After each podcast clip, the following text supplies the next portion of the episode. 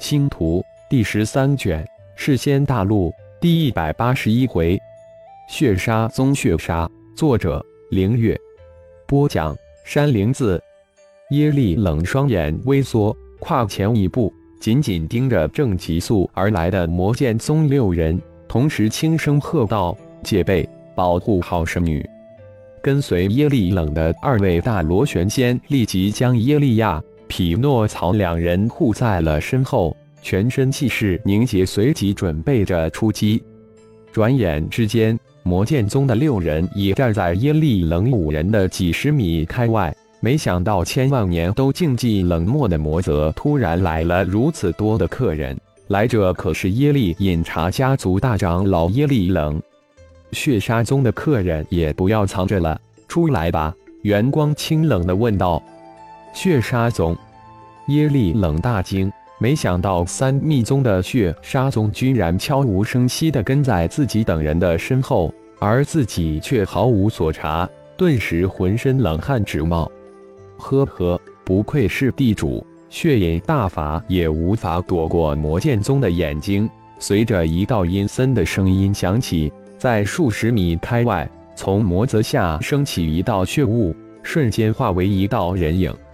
进入魔泽，而且能到达中心边界。太一教的魔士丹地魔符可真是神妙。但进入中心区后，不仅仅有无穷无尽的魔泽兽，而且还有各种连我们魔剑宗都不知的禁制阵法。不过，告诉你们一个好消息，我们魔剑宗这一次不会拦阻截杀。告辞。元光说完，掉头带领门下弟子急速远去。转瞬消失在魔雾之中。嘿嘿，耶利长老是吧？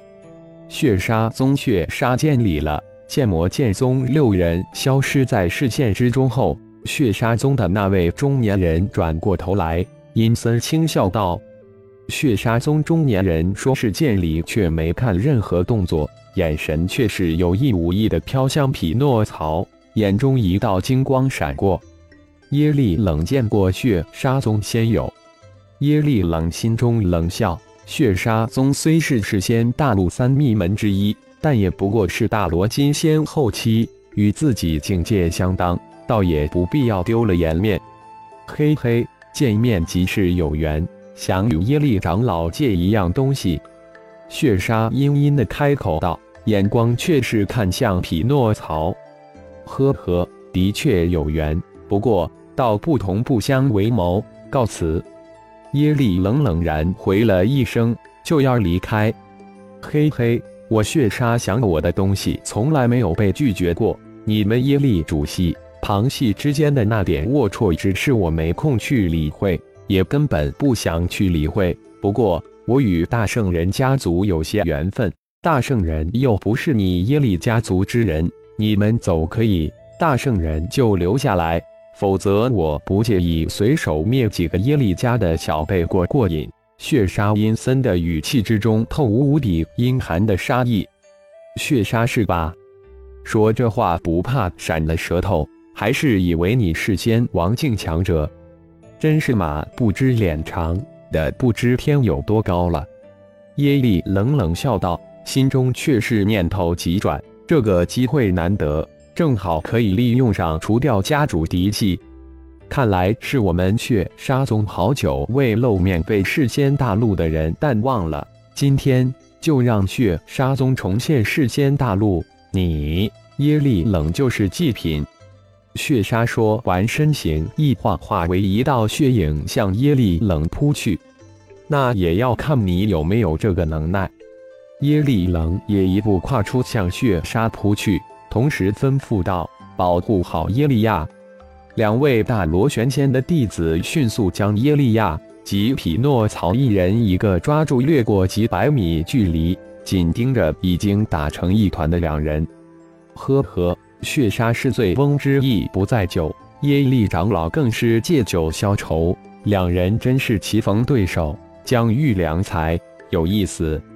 被一个大螺旋仙提着衣领拎过来的匹诺曹轻轻一笑，说道：“听了匹诺曹的话，两位大螺旋仙随即脸色大变。两人再一次提着耶利亚及匹诺曹急退，很明显，两人听明白了大圣人话中之意。小子，不要挑拨离间，信不信我随手灭了你？其中一个大螺旋仙厉声喝道：“我的命比你重要，你信不信？只要你敢动手，先死的一定是你。”匹诺曹再一次淡淡一笑，道：“不要冲动中了这小子的计。”另一位大螺旋仙立即出言制止道。但内心却是警惕万分。从进入魔泽开始，一路家族弟子接连陨落。从蛛丝马迹的点点滴滴分析，长老的言行举止都有问题。耶利冷、血杀两人短兵相接，虽然看似打得激烈无比，但却各都未施展出神通领域，各怀鬼胎，等着机会。就在众人的注意力都集中到眼前的激烈战斗中时，匹诺曹手腕上的是血曼陀罗印记，顺着匹诺曹的身体从脚底溢出，没入魔泽之中。两位控制耶利亚、匹诺曹的大螺旋仙高手根本没有叫，查到从脚下魔泽悄然升起数株血色藤蔓，如火舞一般，瞬间扎入两位大螺旋仙的头顶，将两人缠绕裹住。